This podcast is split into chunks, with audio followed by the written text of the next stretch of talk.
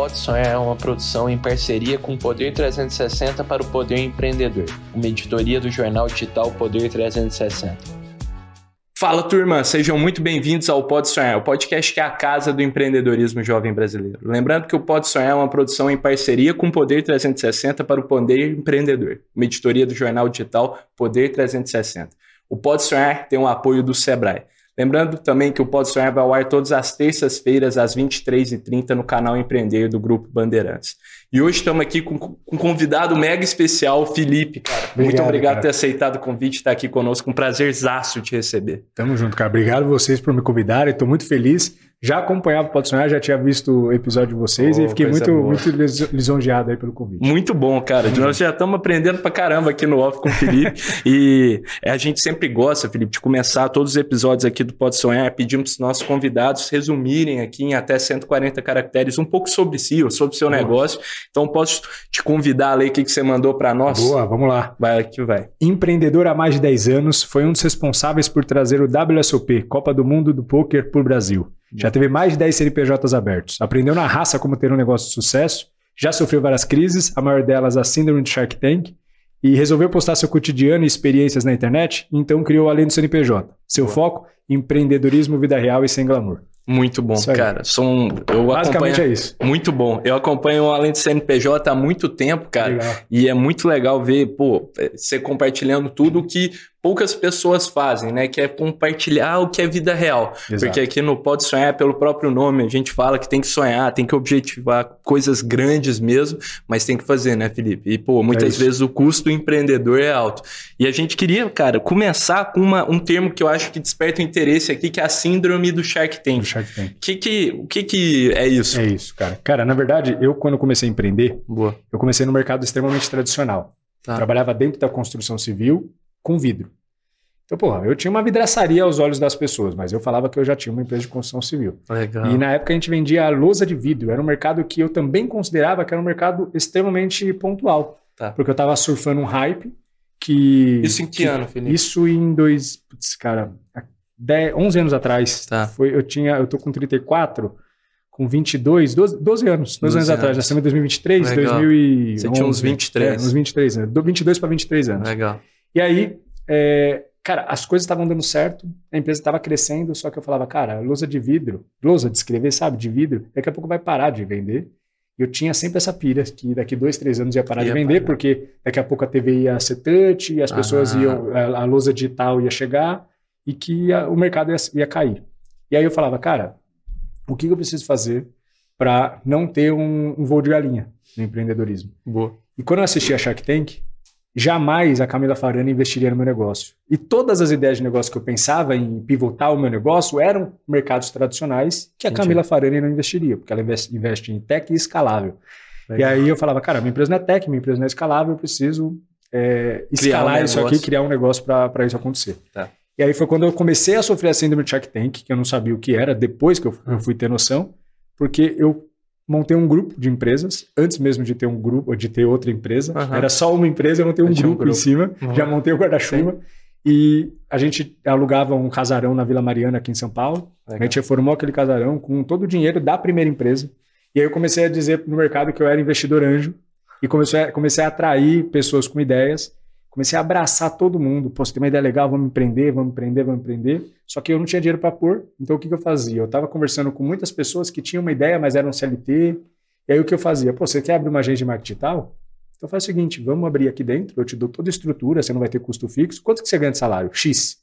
Então eu já fecho um contrato da minha empresa de vidro com a agência desse valor e você já começa a, a manter a mesma retirada e a gente vai trabalhar junto para construir. Tá. E nessa brincadeira eu trouxe um monte de gente, cara. Um monte de louco sonhador. E olhando para trás, isso é muito imaturo, mas naquela época fazia todo sentido, porque eu, tava, eu era serial, eu era empreendedor serial, sabe?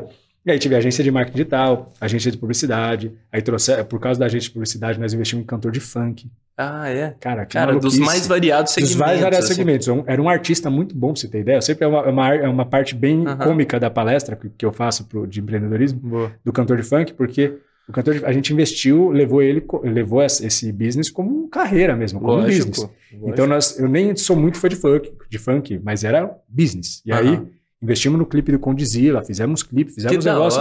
E o cara é, se converteu para a igreja evangélica. E aí, parou. Aí perdemos. Parou perdemos de ser funkeiro. Perdemos, cara. Perdemos. Aí, aí, a gente até cogitou. São os riscos negócio. A gente cogitou pro negócio? funk gospel, mas aí não. e aí, cara, então foi uma loucura de, de acontecimentos. Eu era aquele, aquele jovem sonhador que falava assim para tudo que aparecia. Tá. É, às vezes com sócios errados, não que eram pessoas desonestas e tudo mais, mas, sabe, complementarmente, complementarmente não era tão bom. E com sonhos diferentes, com é, percepções diferentes sobre empreendedorismo. E, cara, as coisas começaram a dar certo em todos os negócios. Que interessante. Chegou a ter. Era um, era um, a- o casarão virou uma espécie de um coworking Sei. com 10 CNPJs. Ainda todos- existe lá, Felipe? Existe, só que agora virou de fato um coworking. Ah, boa. Porque a gente montou uma estrutura tão focada em coworking, mais para abraçar, né? Para acolher os meus negócios, que no final é, se tornou um fato um coworking. E, só que eram todos sócios meus, não sócios entre eles. Então, a empresa A não era sociedade, não tinha sociedade com a empresa B, mas eu era o sócio em comum. E, cara, as empresas começaram a dar certo. Começamos a, a crescer em todos os negócios, dar dinheiro. Só que muito, quando tinha uma dificuldade, quem bancava tudo, o pai mais, o pai, o irmão mais velho, era aquela empresa de vidro que eu, muitas vezes, ficava rechaçando como, ah, não, isso aqui é Vai momentâneo. acabar. Enfim, é, trouxemos, aí tivemos a oportunidade de trazer o WSOP para o Brasil, que foi o evento Boa. de poker. Fui para Vegas, puta, um status empreendedor lá em cima. Trouxemos o evento, foi um sucesso aqui. A delegação de São Paulo foi inteira jogar o, o- jogo. No dia Legal. seguinte faltou no treino. E aí saiu no terceiro tempo, mídia espontânea gigantesca. Entendi. Que pra gente foi Viralizou, ótimo eles assim. terem faltado no treino no É. dia seguinte, porque ficaram até tarde Saiu lá jogando poker. E, e foi uma mídia espontânea gigantesca, televisionado pela ESPN. Foi uma maravilha, cara. Então pensa um evento gigante é, com status lá em cima, que é poker, Sim. com um monte de empresário, um monte de gente bem sucedida, um monte de artista e eu no palco como sócio. Só que logo depois desse evento, com meu status lá em cima, eu voltei para a empresa e vi todas as empresas degringolando a parte de gestão, porque eu estava fazendo tudo ao mesmo tempo e não estava fazendo nada bem. Tá. E comecei a ver que, inclusive, a empresa que por dois anos dessa loucura de ter 10 CNPJs estava bancando praticamente tudo, ela começou a sentir o baque. Hum, E ela, que sempre foi uma empresa saudável, começou a ter, ter problemas financeiros. entendi. Eu falei, cara, o que, que é isso? O que está acontecendo? Eis que eu comecei a sair dos negócios, mantive a empresa original, pivotei a empresa original. Manteve então, a de vidro e dos outros você e foi os saindo. outros eu acabei saindo. Tá. Pivotei a empresa original, então, ah, pera, o mercado de lousa realmente vai acabar? Ah, se sim ou não, independente, eu já vou começar a ajustar as velas. Ajustei as velas para a construção civil. Legal. Então, eu comecei, porque a construção civil é um motor da economia brasileira. Sim, então. É, a gente trabalha hoje na construção civil focado em vidro ainda, mas hoje eu faço fachada de vidro, aqueles Animal. fachados de Faria Lima e tal. Animal. E nós só conseguimos pivotar isso e foi quando tudo deu certo na minha vida. Porque Legal. até então eu estava sendo muito experiente de distração. Mas foi quando eu foquei que eu descobri que putz, não existe esse negócio de é, startup. Beleza, eu- tem muita gente que ganha dinheiro de startup, mas quanta gente não enriquece, não cresce em negócio tradicional? Nossa. Eu tenho um amigo que tinha uma marmoraria, cortava mármore, tá milionário. Tinha um amigo que tinha uma marcenaria. Tinha um cara que montou uma padaria, que era meu vizinho, e ele tá com uma rede de padaria no ABC e Cara, tá milionário. total, Negócio total. tradicional dá certo também. Só que Boa. eu ti- a síndrome de Shark Tank que eu Oh, sofri isso. fez eu perceber que isso tarde demais. Nossa, Mas deu certo, deu, deu tempo de, de Que voltar legal. atrás. Boa, muito legal. Acho que tem várias lições nessa história, Felipe. Muito da hora, cara. É muito interessante ver como uma lição, é um clichê do empreendedorismo falar que precisa ter foco, mas, cara, você viveu isso na pele, né, Felipe? Na pele, cara. Você viu ali que como é que é o desafio de gerenciar, por mais que estava indo bem, tem um momento que a conta chega, né? Chega. Isso E- é muito legal, porque se as pessoas não acreditam da boca das pessoas, aprender com a experiência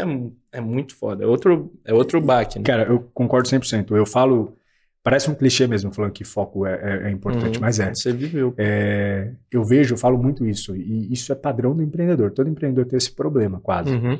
O cara começa a montar um negócio, verdade passa isso. por toda aquela aprovação de fazer o negócio estabilizar. Aí quando o negócio estabiliza, imagina que ele tem uma rota de 0 a 100 para percorrer.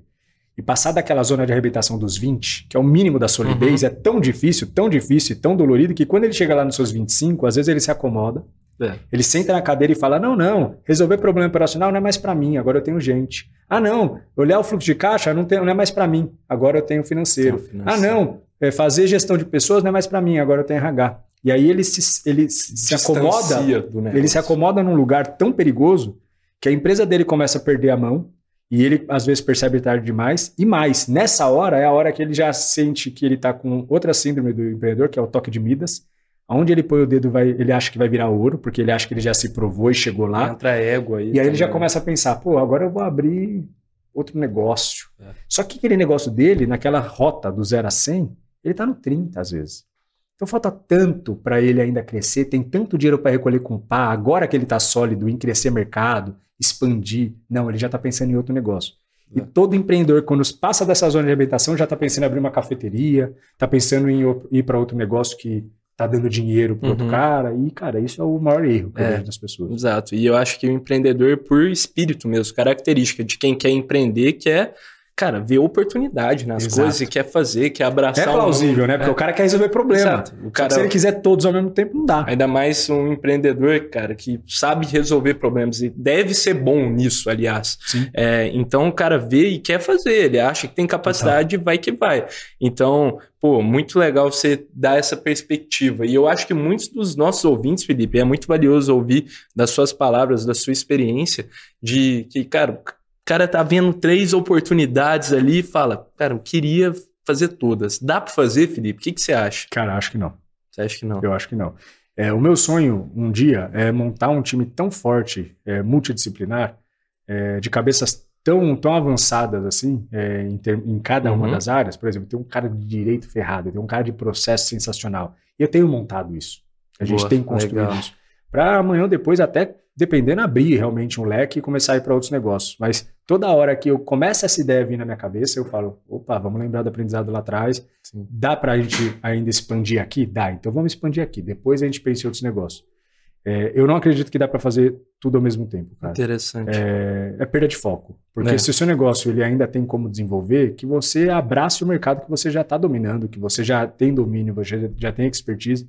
Porque começar um negócio novo é dolorido. Sim, Independente se você tem capital ou não. Exato. Né? Por mais que você tenha dinheiro e está só financiando aquilo através de investimento e colocando todo, toda a responsabilidade operacional na mão de outra pessoa. Boa. Aí você está terceirizando ainda o é. sucesso de alguma coisa. Cara, põe o dinheiro é. no seu negócio. E, na minha opinião, esse é um, um caminho. Show. Até, até você ter uma condição de vida que você talvez nunca mais precisaria trabalhar. Sim, aí é outra história. Né? Financeira, estou falando. Uhum. Aí tudo bem. Aí você começa a quase que investir em outros negócios e mentorá-los. Mentorá-los, né? É. Mas enquanto você tem um, um, trabalho que, de certa forma, mesmo que você na posição de CEO, não envolvido operacionalmente, mas CEO também tem um monte de bucha para resolver. Se você, é, mesmo na posição de CEO, tem muita ainda demanda da sua empresa, eu acho que o foco tem que ser lá. Legal. Interessante, boa, Felipe. Cara, você falou muito sobre a diferença de empreender em startups, em negócio tradicional. Teve algum momento que você tentou empreender com startups, com tecnologia, construir um negócio escalável assim? Ou você desde cedo conseguiu ver, pô, talvez isso aqui não seja, não seja para mim é, e eu vou pelos negócios tradicionais buscar agregar valor nas indústrias tradicionais? Não, não tentei ir para startup.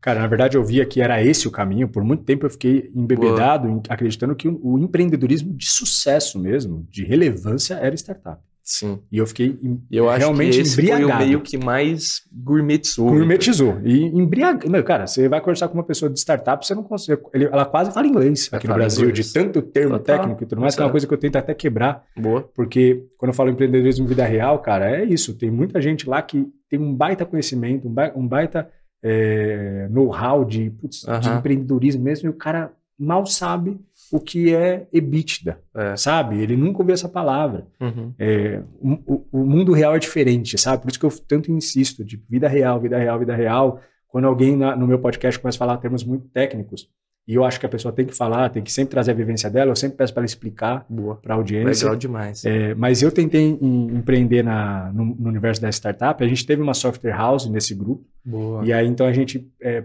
fazia aplicativos e mobile, né, para inúmeras empresas e muita demanda vinha de empresas que tinham, de pessoas que tinham uma ideia, que estavam dispostas a pagar um valor e, e a outra parte tá. em equity. Então, cara, a gente entrou em ah, IRP veterinário, Entendi. Entramos num aplicativo médico de, agendamento de consulta. Boa. Cara, eu, eu digo que nesses últimos 10, 11 anos empreendendo, cara, eu já fiz tanta coisa que é impressionante, é sério, porque eu, eu tinha uma velocidade, eu sempre fui uma pessoa ansiosa, acelerada e com muita vontade de, de, de a própria juventude, eu queria muito rápido as coisas e acabei não conseguindo, mas acabei experienciando muita coisa. Sim. Isso né? traz muito. 90% do meu patrimônio veio nos últimos anos. Nos ah, é? últimos anos, depois do foco. Legal. Sabe? Entendi. Mas muito do aprendizado que eu acho que me forjou para conseguir ter essa, essa visão foi naquele menino doido que achava que ia dominar o mundo super rápido, achou que poderia ser fácil o próximo Steve Jobs, aquela, aquele ego Sim. do menino, uhum. do jovem, é, tentando de tudo. E no mundo das startups, cara, a gente contratou inicialmente para economizar um monte de desenvolvedor júnior.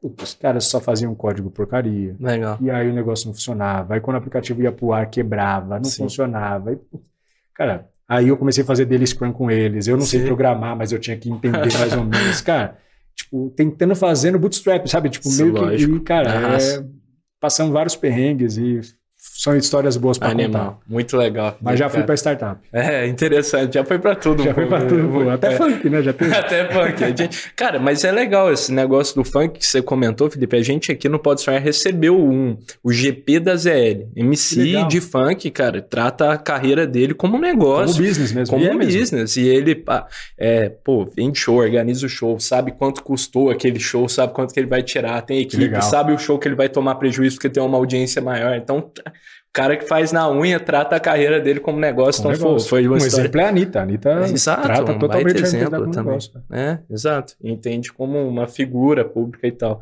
E Felipe, cara, eu acho que uma coisa super interessante da sua carreira é que você atuou em vários negócios assim e o empreendedor muitas vezes as pessoas dividem. Pô, você é um cara técnico ou um cara de negócios, né? Existe a pessoa que é técnica e a pessoa que é de, de negócio. negócio. Cara, como que você é, gerava valor nesse negócio? Como você aportava ali seu, seu conhecimento, o seu dia a dia? E eu acho que vale também contar como que é seu dia hoje, cara. Boa. É, dia cara, típico. Sempre, eu sempre fui uma pessoa que soube vender muito bem sonhos. Legal. É, por, tal, por talvez ser sonhador e acreditar demais mesmo no sonho. Todos os sonhos que um dia eu vendi são sonhos que de fato eu acreditava. Eu sempre, eu nunca, eu tenho dificuldade de vender algo que eu não acredito. É, tanto é que quando eu deixava de acreditar no negócio, eu rapidamente já buscava Sim. outros meios e até sair do negócio, porque para mim não fazia mais aquilo, aquilo tudo não fazia sentido. Então, eu convencia pessoas a abraçar projetos junto comigo. Quando vinha uma pessoa falando, ah, eu tenho know-how de marketing digital tá. e tudo mais, eu não sabia nada daquilo, mas ele era o sócio técnico que eu precisava, falava, bora, a gente vai construir Vamos um negócio junto, junto tal. Legal. E convencia a pessoa e viabilizava. Entendia o lado dela, quais eram as dificuldades, quanto ela precisava de renda mensal e tentava mover as peças para aquilo tudo funcionar. É, então eu sempre agreguei muito valor nessa parte. Eu, eu, me colocava como uma pessoa de negócio. Eu falei, meu, eu tenho um corpo administrativo aqui, você tá. não vai precisar se preocupar com parte fiscal, tributária, imposto. É, é, fiscal, tributária, imposto, é uma coisa, é, administrativa, fluxo de caixa, essas coisas. Isso. Toda essa parte burocrática eu cuido, você vai fazer marketing digital. Legal. E as vendas eu cuido também. Tá. E aí eu, eu era praticamente o setor comercial de todas as empresas. Boa. Então, cara, a minha agenda era pura reunião o dia inteiro. Então, o que, que eu combinei com todos os sócios, né? Eram, quando as oportunidades surgirem, tenta marcar reunião aqui, porque se eu ficar rodando, vai ser muito difícil para eu é, conciliar a agenda. Sim. Então, cara, eu saía de uma, entrava em outra, saía de uma, entrava em uma outra, e vendia muito bem. E vendia de negócios diferentes no mesmo negócios dia. Negócios diferentes no mesmo dia. Maluco. Era, era bem doido. A minha dinâmica era bem, bem. E hoje você ainda vende, Felipe?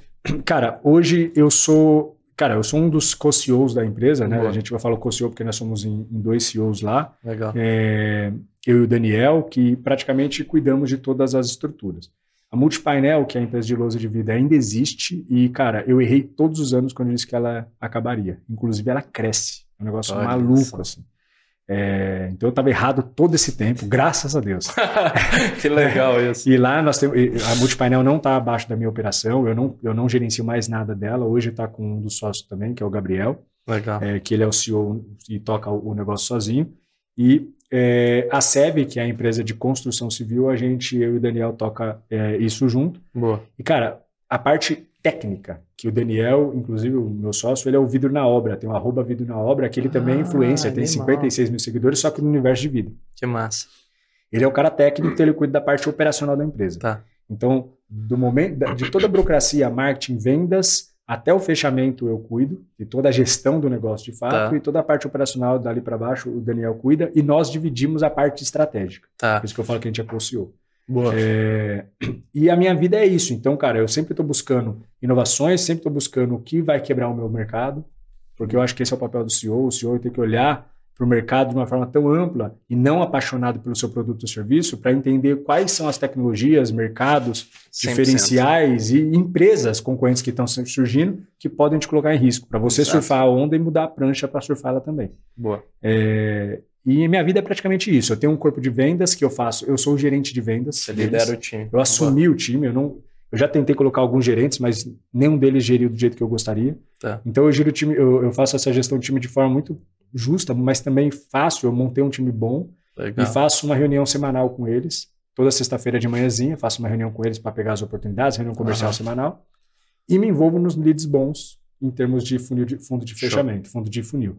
Eu tenho um lead lá bom, pô, um valor agregado bacana, Você uma boa lucratividade, fundo de funil, eu me envolvo na negociação. Total. Cara, mas hoje 15% do meu tempo é, é vendas, assim, o resto é gestão mesmo. É Gestão. olhando para a empresa, até Estratégia. ajudando junto com o Daniel. A, a gente está montando agora dashboards operacionais para a gente ver, Isso é cruzar demais. isso com o financeiro, Sim. porque eu, eu trabalho muito alavancado muitas vezes por Ah, causa é? do cap- da construção civil. Sim. Então, isso a gente até passou um problema no final do ano de fluxo de caixa por conta dessa alavancagem. Então, cara, vamos. com- E aquele negócio, né? Ontem eu, eu tava gravando um podcast e o cara falou um negócio que foi muito legal. Tipo, um videogame com chefões. Às vezes o chefão da fase 1 é difícil, você passa um perrengue do caramba, mas depois você passa dele, ele se torna fácil, mas daqui a pouco tem um segundo. É isso. Então, a partir do momento que eu passei por esse chefão do fluxo de caixa, que foi no final do ano, eu falei, putz, agora tá fácil, vamos criar método. Porque se você ficar só errando e não aprendendo com erro, você vai ficar dando muito É ponta de faca da vida. Boa. E foi isso. Então, essa, a- meu dia a dia é isso, cara. Eu tô pouco envolvido operacionalmente, Show. mas muito envolvido no negócio. Boa. Agora, Felipe, eu vou dando um recado para a turma aqui que está nos Boa. assistindo no Pode Sonhar podcast ou no canal do YouTube do Poder 360. Deixa o episódio rolando aí. Mas para quem está vendo no canal Empreender do Grupo Bandeirantes, a gente está indo para os comerciais e volta já já.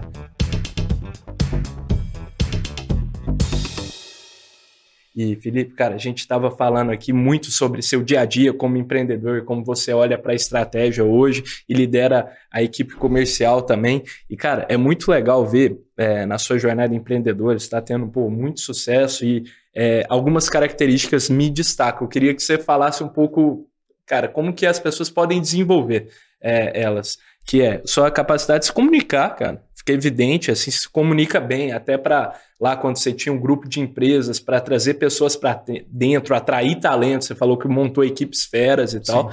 Então, cara, como essa é uma capacidade que o empreendedor deve ter, vender ter. sonho, saber vender o sonho é, pela comunicação, é, atrair pessoas boas, pô, é uma baita habilidade. E outra é de vendas mesmo. Cara, então é, acho que seria valioso você contar um pouco sobre como você desenvolveu essas duas habilidades ao longo da sua vida e que dica você daria para quem está buscando também desenvolver essa. Cara, é, o, o, o maluco aqui, eu sou uma pessoa tímida e introspectiva. Isso Ah, é, bem, é bem doido. É mesmo, Felipe? Sou, cara. É? E que- Quem me conhece, eu sou mesmo. Tipo, quando eu tenho um evento pra ir, tem muita gente, eu sou aquela pessoa que vou ficar no canto, cara. É. Eu não sou uma pessoa muito, muito, muito com- de, de muita facilidade em networking.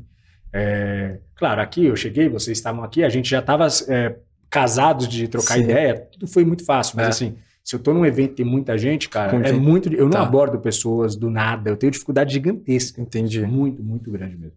É, só que, cara, quando eu às vezes tento entender como que eu posso ser introspectivo, e eu já tive algumas pessoas que disseram que é super plausível isso acontecer, né? Você sa- saber se comunicar e ser introspectivo, são, não, não são excludentes. É. É, mas eu tento entender por que que, sendo introspectivo, eu consegui desenvolver isso. E talvez olhando para trás, é, e aí eu já vou puxar esse contexto, os, os meus pais, principalmente meu pai, ele sempre foi uma pessoa que sempre, sempre, sempre me cobrou bom senso. Bom senso. Bom senso. Tipo, até de forma bem rígida, inclusive. Quando eu estava numa festa de família, quando eu fazia alguma coisa, eu respondia para um adulto e tudo mais, ele sempre foi muito em cima. Tá. Ele sempre teve uma. Muito diferente das criações de hoje em dia, que tudo é muito solto. Então, é, talvez essa, essa cobrança inicial do meu pai, não do mundo, porque eu era uma criança, de bom senso, fez com que eu começasse a perceber os detalhes. Perceber se eu estava incomodando, perceber se Tá. eu estava agradando, perceber se a pessoa estava curtindo. E talvez isso, de uma certa forma, me fez crescer um cara bom de comunicação. Eu sempre estou entendendo e, e, lendo. Eu não, e eu, eu falo, habilidade eu, de leitura de dos leitura ambientes, dos ambientes das pessoas. Das pessoas. Eu digo isso porque meu irmão também é muito assim. Legal. E, e talvez talvez tenha sido isso um, Sim, um dos pontos. Faz né? muito sentido. É, e aí, é, quando eu comecei a, a vida empreendedor, a, a, vida profissional, eu fui para comércio exterior, CLT. E ah, fui para a parte operacional, uhum. é, coordenação de embarque marítimo. Ah. E, cara, só fazia merda. Era horrível, porque eu era jovem, eu era acelerado, tinha que ficar muito focado, meu inglês era péssimo, não tinha Google Tradutor na época.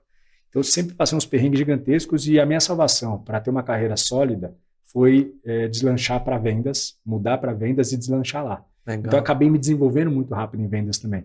Então, cara, eu acho que no final é isso. A comunicação, ela é uma coisa é, meio que natural minha, apesar Legal. que é muito treino também, muito treino. Sim. Quando eu comecei a ver que, pô, até mandava bem nisso, quando eu comecei a trabalhar com vendas e falei, pô, tá me faltando algumas skills, eu comecei a estudar muito, eu fiz muito curso de desenvolvimento e tal. E, cara, eu, hoje para mim é natural, apesar de eu não me considerar um bom líder. É, você não se considera? Eu, eu me considero um líder nota 6.8, assim. Porque eu sou, eu sou, eu cobro muitas pessoas, eu, eu sou uma pessoa um pouco impaciente, ah, é, e, estou hoje em busca de melhor. É, Legal. Pô, e isso... Trabalhar comigo não é fácil. Entendi. Entendeu? Legal. Mas também eu, eu, não, eu, não sou, eu não sou cruel, eu sou um cara Sim, super lógico. respeitador. Tá certo. É, mas assim, por muito tempo na minha vida, a pessoa atrasava, atrasava cinco minutos para uma reunião, cara, eu sofria de passar, um, de passar mal. Sim. Hoje eu já eu, tô me desenvolvendo em todos os aspectos da minha é vida para é assim facilitar, mesmo. até para mim, porque eu Sim. que sofria com tudo isso no final das contas, mas sou um cara muito exigente. Trabalhar comigo eu tenho que, tenho que estar disposto a trabalhar é em alta performance. Alta performance. É. Legal, muito da hora. E eu acho até, Felipe, você falou sobre ser introvertido e também a, a capacidade de se comunicar. Eu acho que tem alguns estudos, depois a gente deixa aí para a galera, quem quiser ver, mas que introvertidos também são melhores, no geral, na média, líderes e vendedores também. Legal, porque ou, ouvem mais. Bacana. Ouvem, sabem, pô, atender as demandas, assim. Faz atend... sentido pra caramba. É, ouvem mais do que falam, são mais analíticos, sabe? Então acho que tem até uns estudos sobre isso. Então, no geral, depois a gente pode compartilhar com a galera. Boa. E agora, Felipe, nós estamos chegando para um quadro clássico aqui do Pode Sonhar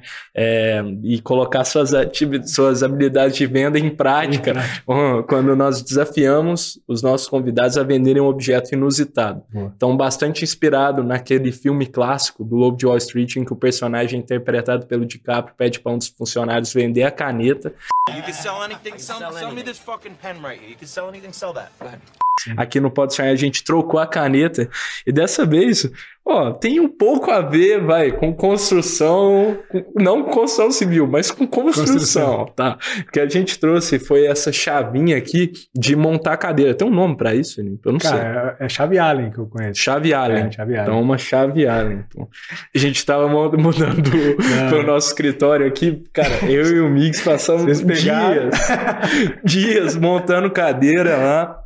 É. Com a chavinha Allen. E essa chavinha quebra um galhaço. É né? isso, cara. E, cara, o que, que é? Eu, eu, tenho que, eu tenho que me ater aos, a, às informações você concretas pode... ou posso inventar moda? Você pode, cara, inventar moda, vai que vai, do jeito que você preferir. Aí você pode vender ou para mim, para audiência, para quem você quiser. Mas tá... enquanto eu vou dar um tempo pra você pensar. Filho. Eu tô vendendo para alguém que tá precisando ou para alguém que não tá precisando disso?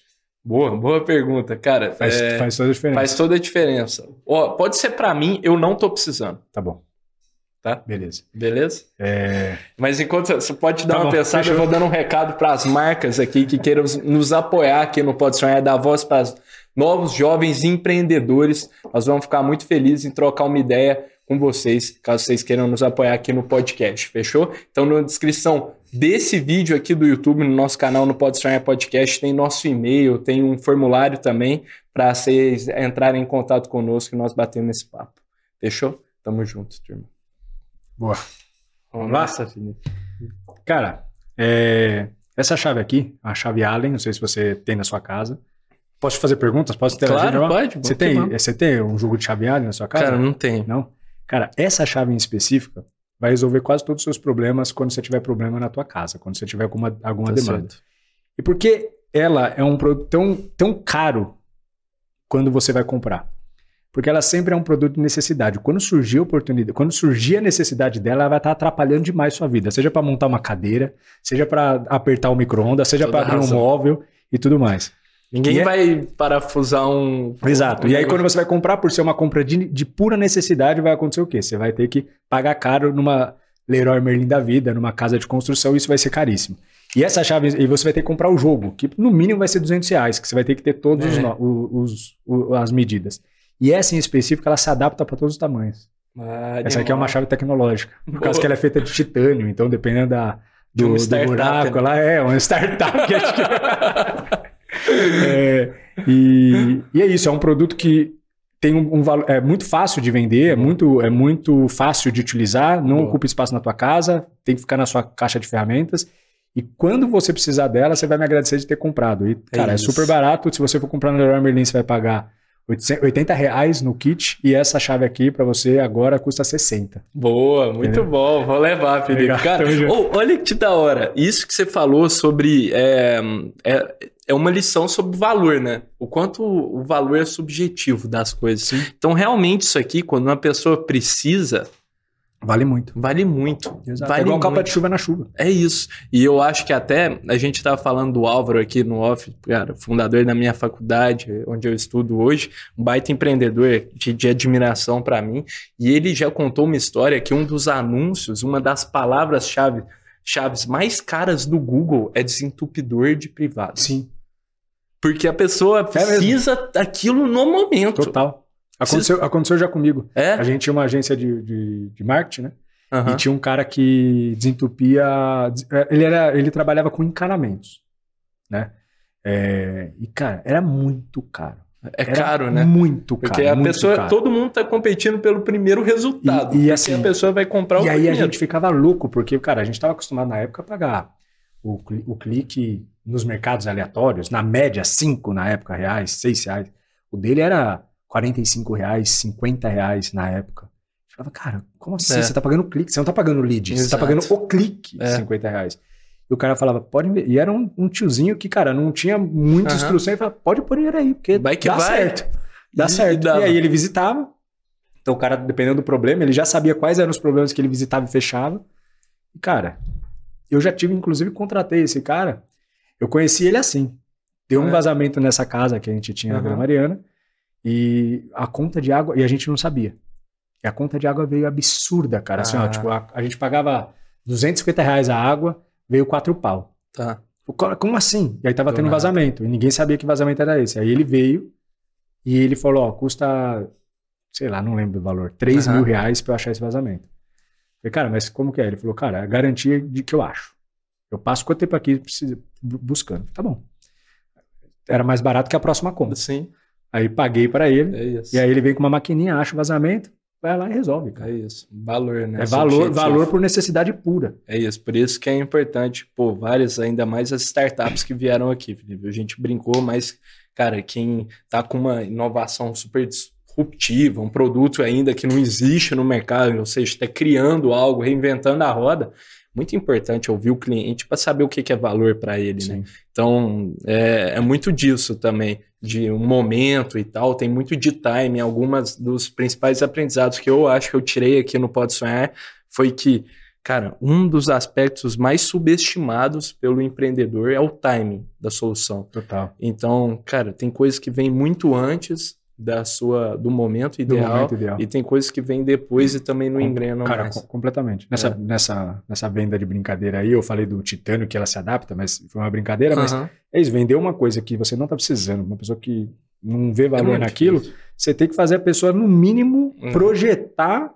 visualmente a, a dificuldade, porque Exato. senão é difícil vender. Muito da hora. E já Legal. teve. Cara, a gente passa esse desafio para quem está nos ouvindo. Então, se a galera acha que consegue aqui melhor que o Felipe vender, coloca, aqui, aí, né? coloca aí nos comentários que a gente vai ler a melhor resposta num episódio adiante a gente te manda, Felipe. Você dá o feedback. Tamo também. junto, vai ser legal. Não, vou estar tá lá, vou estar tá lá comentando. Boa, animal. E a gente já até recebeu aqui no Podsphere um empreendedor fala assim, cara, não é para você isso aqui, não vou, não vou vender. Então, muito legal, tipo, cara. É, cara, não é, não é para todo e mundo. Faz sentido, mesmo. exato. É isso, é. Você não precisa vender para todo mundo. Boa, né? é, muito legal. Isso. Boa. Felipe, cara, eu queria que você contasse agora, você falou um pouco sobre sua carreira e contasse agora onde foi parar, como é que você chegou no Além do CNPJ, cara? E o que, que é essa página? Divulga aí pra galera também. Boa.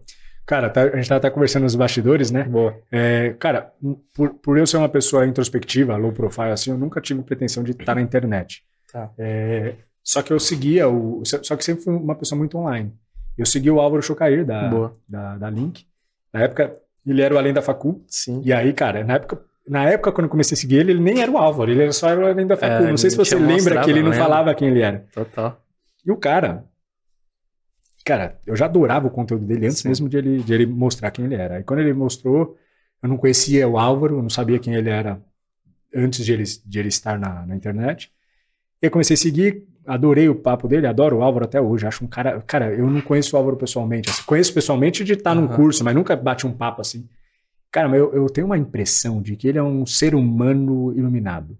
Uhum. Sabe? Sabe? É, tipo, uhum. é, a impressão que eu tenho aos olhos da internet. Legal. Né?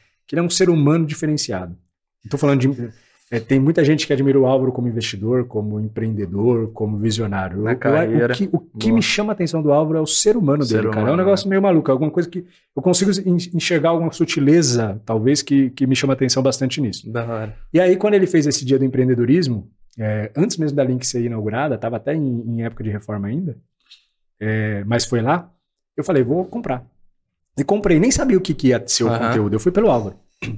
Só que nesse dia tinha, tinham 100 pessoas mais ou menos, várias pessoas que tinham o sonho de empreender, mas não tinham começado o negócio. Tá. E o dia foi muito legal, foi muito legal, foi bem legal mesmo. E no final do, do dia ele fez um exercício com todo mundo de falar: ó, ação, ação e ação. Criem agora a página de vocês na internet. Vamos criar o Instagram. Ah, mas eu não sei o nome. Então desenha logo um nome e coloca. Então tinha pessoa que tinha vontade de abrir um, um, uma agência criou lá o Instagram da agência. Tinha uma pessoa que tinha vontade de fazer qualquer coisa, criar. Já foi criando. Só boa. que nessa, nessa, esse exercício em específico do Álvaro foi um exercício para que as pessoas elas criassem a empresa que elas sonhavam em criar, mas não tomavam ação. Tá. E eu já tinha empresa, eu já tinha setor de marketing, minhas, minhas páginas já estavam todas criadas nas redes sociais. Uhum. Então eu fiquei meio que assistindo aquilo. E aí o Álvaro me aí ele estava andando na sala, uhum. ele me viu e falou assim, cara, você não vai criar? Eu falei, é porque eu já tenho empresa, tá? Ele falou, cria, o que que a gente, o que que se a gente for conversar agora, a gente vai ficar umas três horas conversando sem ver o tempo passar. Aí eu falei, cara, negócios, é, falar de empreendedorismo. Ele Legal. falou, então cria o além dos negócios.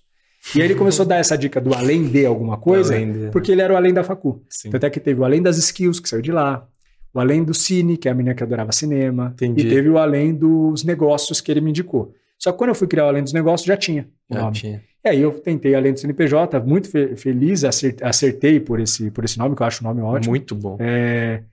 E, cara, deu certo. Aí o que eu comecei a ver? Até então, era... aí até o Álvaro falou assim. Aí eu falei, aí eu falei, não, beleza, eu vou criar. Ele falou, e se você não quiser ter a página, terminando o curso, você apaga. É Só para você participar. Tá bom. Aí eu falei, tá bom. Entendi. Aí criei. Só que aí, como eu falei, eu falei, já que eu estou fazendo atividade, vou fazer certo. Sempre, sempre tive essa, essa filosofia.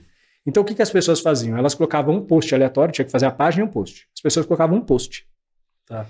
E aí eu via que elas faziam um story, marcavam o Álvaro e repostavam.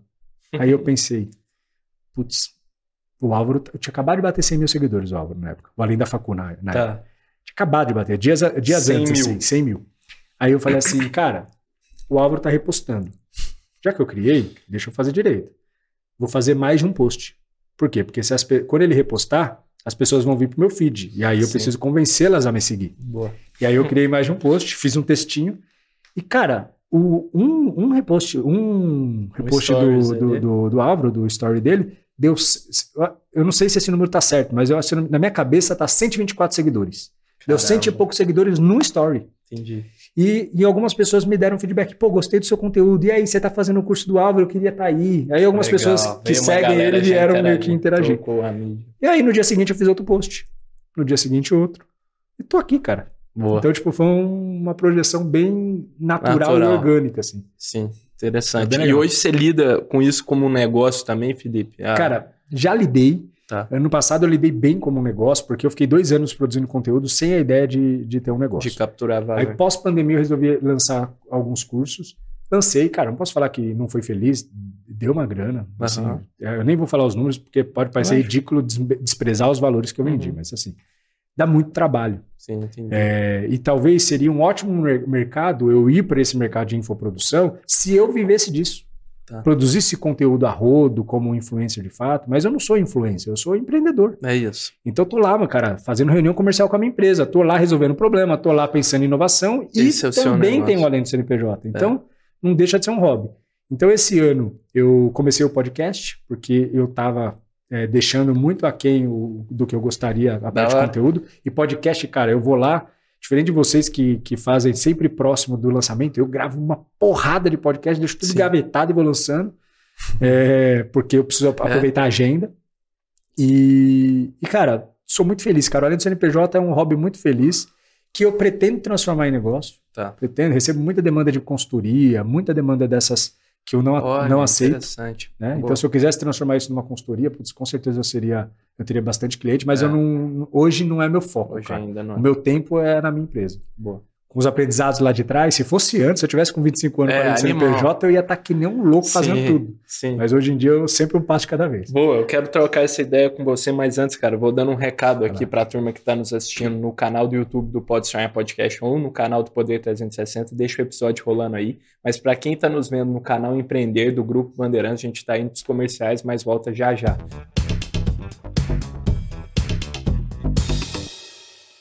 E Felipe, cara, você falou um pouco sobre como você enxerga o Além do CNPJ, sua página, a criação de conteúdo, se vai para ser um negócio, se foi no passado, como você está vendo isso, cara. E eu acho muito interessante você falar que dá um, um mega trampo e que você vê conversando com muitas pessoas que têm oportunidade de criar coisas lá. Como que você hoje conseguiu desenvolver, e você falou que essa era uma dificuldade só no passado, a capacidade de falar os nãos nos momentos certos, cara. Cara, Foi, é, hoje ainda é difícil para você ou não? Hoje é fácil? Hoje é mais fácil. Hoje é fácil. Até porque com a lei do CNPJ eu precisei quase que aprender obrigatoriamente, porque senão eu estaria louco. Tá. Pra você ter ideia, eu recebi uma, uma, uma seguidora que ela tem uma hamburgueria aqui em Moema. Hum, legal. É, e ela estava com dificuldades na época e ela quis me dar 50% de equity só para eu gerenciar o negócio dela e ela cuidar só do salão e de lojas modelo com a ideia Era de uma franquear. baita oportunidade para vocês. Ser... Uma baita oportunidade. E eu sempre tive vontade de ter algo no ramo alimentício. Assim. Tá. Cara, que louco. Você falou, falei ah, com a minha esposa, falei com a minha esposa. Falou, essa aqui dá pra bora. pegar. E é uma hamburgueria legal, cara. Por acaso ela fechou, mas era uma hamburgueria Uhum. legal na época. É, e disse não. Falei, putz, eu queria muito, mas não. Aí eu já um dia dividi que eu tinha, eu tenho vontade de ter um café. Não de Legal. vontade de montar um, um café, Animal. mas sempre com ideia de empreendedorismo, tá? Sim, não um para servir café. Eu quero montar uma loja modelo top e franquear, Sim, porque isso dá, dá muito certo. E aí vieram vários donos de cafeterias com know-how falando, cara, eu topo abrir essa cafeteria com você, ou se você quiser, eu consigo trazer você para o meu negócio e você estrutura a minha empresa para franquear. Cara, a mão coça. Mão coça. Demais. Porque quando você, com a linha do CNPJ, você ganha umas facilidades muito grandes, cara. Porque eu acho que a- com a influência, né, que você ganha, Sim, essa facilidade. Então, cara, eu precisei, eu, eu aprendi antes do Além do CNPJ falar não, mas precisei consolidar de fato essa característica com o Além do CNPJ. Porque se eu sair falando sim, Chega eu tô ferrado. coisa. tem pessoas que me falam, "Ô, cara, quanto que. Empresas grandes, assim, cara, quanto custa uma consultoria? Eu falei, cara, eu não dou consultoria, tal, tal, tal. Não, mas qual, qual é o preço? Você tem um preço. né? É, aí eu falei, cara, não, dou- cara, mas qual é o preço? Todo mundo tem um preço. Eu falei, cara, não tenho. Cara, se eu quiser um dia seu, você vir aqui um, um, um Aham. específico que foi que aconteceu isso. Ele falou, Tá. ele é carioca. Você vir aqui no Rio de Janeiro, quanto eu te pago? 50 pau? Você vem? Falei, cara, não vou. E, cara, Cara, você recusar 50 mil, não que, não, va- não que eu valho mais. Uhum. De jeito nenhum tô pensando isso, mas entendo. a questão é que eu vou entendendo. perder o foco, cara. É se, eu, se, eu, se eu eu não vou conseguir ajudar ele em um dia, se eu cobrar 50 mil reais, eu vou me sentir mal por cobrar 50 mil reais para passar um dia com ele que eu não vou agregar talvez esse valor. É, não que eu tenha é, síndrome do impostor, coisa nenhuma, mas é porque eu não vou conseguir dar continuidade no trabalho. Sim. Porque senão eu vou tirar Só o foco um da dia empresa. um dia. Então, cara, tirar, o- tirar, falar esses nãos com além do CNPJ tem sido, é, foi difícil, mas hoje em dia tem sido mais tranquilo para mim. Boa. E como que é seu processo, cara, de produção de conteúdo? Você, você tem um processo criativo, você vê é, imagens, é, vídeos na internet, adapta? Como é que é? Você tem uma equipe que seleciona isso para você, você filtra? Como é que é isso hoje? Boa. Quando eu, eu, eu, cresci, eu comecei e sempre foi sozinho. Sozinho? E quando, em determinado momento, a gente, no ano passado, é, eu trouxe um coprodutor para a gente fazer uns lançamentos, a gente começou a automatizar isso e o engajamento foi pro pé. É mesmo? Pro pé. É, eu descobri com a, minha, com a minha audiência que eles não gostam de coisas super, peças super produzidas. Tá. Acho que o Instagram é um pouco disso. É. Mas a, a, minha audiência é mais ainda. Tá. Minha audiência gosta de post de tweet, Uhum. uma coisa meio que de qualquer jeito, porque para denotar, inclusive, que eu estou produzindo aquilo na correria. Então, quando um design fazia um baita de um post legal com uma mensagem boa que eu tinha escrito, quando o design fazia, colocava isso bonitinho, o cara não engajava o carrossel. Não tá. Agora, se eu pegasse esse mesmo texto, tivesse colocado num tweet e subido, dava 5, 10, 20 vezes mais engajamento. Caramba. Maluco isso. Que loucura. Maluco. E aí, então, é, foi até uma discussão muito grande que eu tinha. Eu falava, gente, não adianta a superprodução, cara. Fica até feio. Começaram a tentar harmonizar feed. Não, meu Tá. feed é uma bagunça. Quem olha meu feed parece um, parece um caos, é tudo colorido, porque eu não fico pensando em feed, eu fico pensando no que eu quero feed é postar, bom. sabe? Aham. E então, é, agora que eu não estou mais com essa, com essa equipe de lançamentos, eu estou seguindo de novo carreira solo com a ideia de não, não tratar isso Raiz. agora como negócio. Claro, eu tenho um CNPJ do além do CNPJ aberto ainda, porque tem algumas palestras que eu topo. Legal. Como eu sou tímido, falar em público para mim sempre é um desafio. Então, sempre quando tem oportunidade, eu topo o desafio Ah, para me Treinar também. me treinar e tal.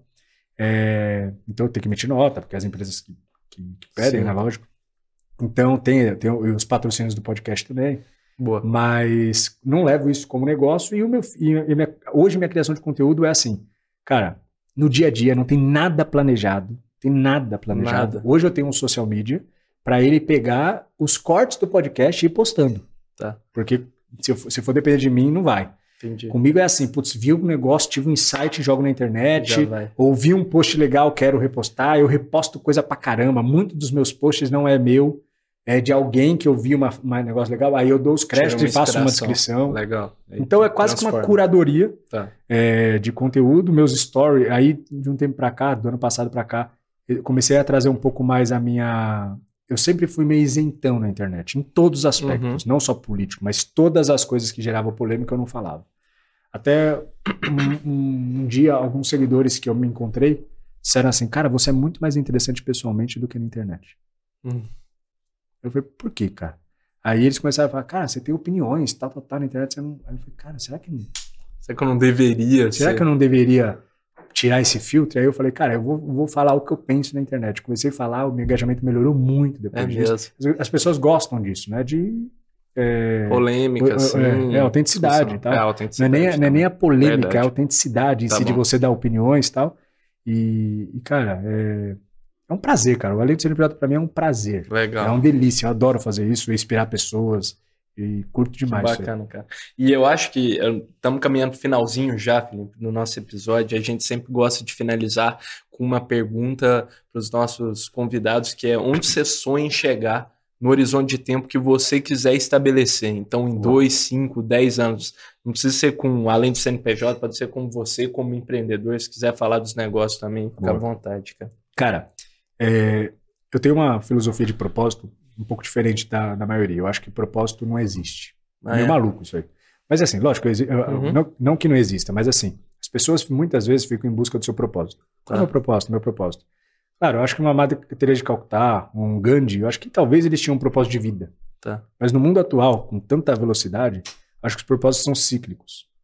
Eu acho que eu, e eu faço até a Faz analogia. muito sentido. É, eu faço até uma Legal. analogia de que a, a nossa vida, nós somos o, o- o protagonista com um lampião na mão que ilumina um metro de distância e todo o resto é escuridão. Então, por mais que você trace meta, você está traçando norte, sul, leste, oeste, mas o, o próximo passo vai depender dos próximos passos. Sim, Né? O próximo passo guia os próximos passos, É. porque os caminhos vão se abrindo. é isso. É, então eu sou, eu sou muito pé no chão em ficar planejando muito o futuro, ainda mais na velocidade das coisas. É. Mas as os meus próximos passos é me consolidar como um grupo muito forte na construção civil, porque é um mercado Legal. muito bom, muito lucrativo e muito problemático, porque falta mão de obra e tudo mais, e, eu, e, eu- e a gente tem, com todos os problemas, que a nossa empresa tem um monte de problema, porque o mercado acaba é, refletindo na nossa empresa também, a falta de mão de obra, é, mas com todos os problemas a gente tem conseguido fazer a nossa história naquilo, na- nesse mercado.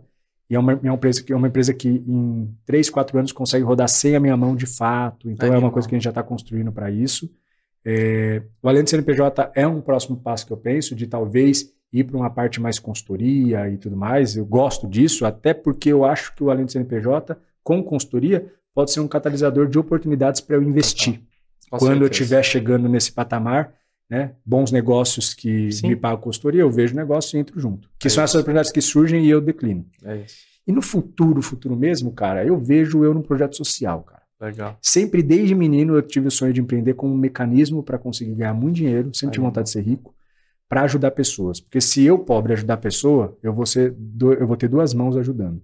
E eu rico ajudando, vou ter trocentas mãos quantas eu puder pagar. Então é mais essa consciência que eu tenho e não sei nem qual é o objetivo mas eu estou deixando o meu lampião e a minha caminhada me guiar. Sim, legal. Cara, muito bom. Baita, baita objetivo, assim. Eu ia falar legal. propósito, mas é melhor colocar como objetivo. Legal. Boa. Felipe, cara, cara, muito obrigado, obrigado, obrigado por ter aceitado convite, cara. o convite. Cara, eu aprendi demais, tenho Não, certeza cara, que a galera... Prazerzaço, tá... oh, vamos juntos. Tamo junto. Obrigado, hein? Valeu. E turma, para vocês que assistiram até aqui, muito obrigado. Não se esqueça de curtir esse episódio no YouTube, se inscrever no nosso canal e, do mais importante, comentar o que você achou. Lembrando que o Pode Sonhar vai ao ar todas as terças-feiras, no canal do YouTube do Pode Sonhar Podcast, em todos os streamings de áudio, no canal do YouTube do Poder 360 e no canal Empreender do Grupo Bandeirantes. Fechou? Vejo vocês na próxima e tamo junto.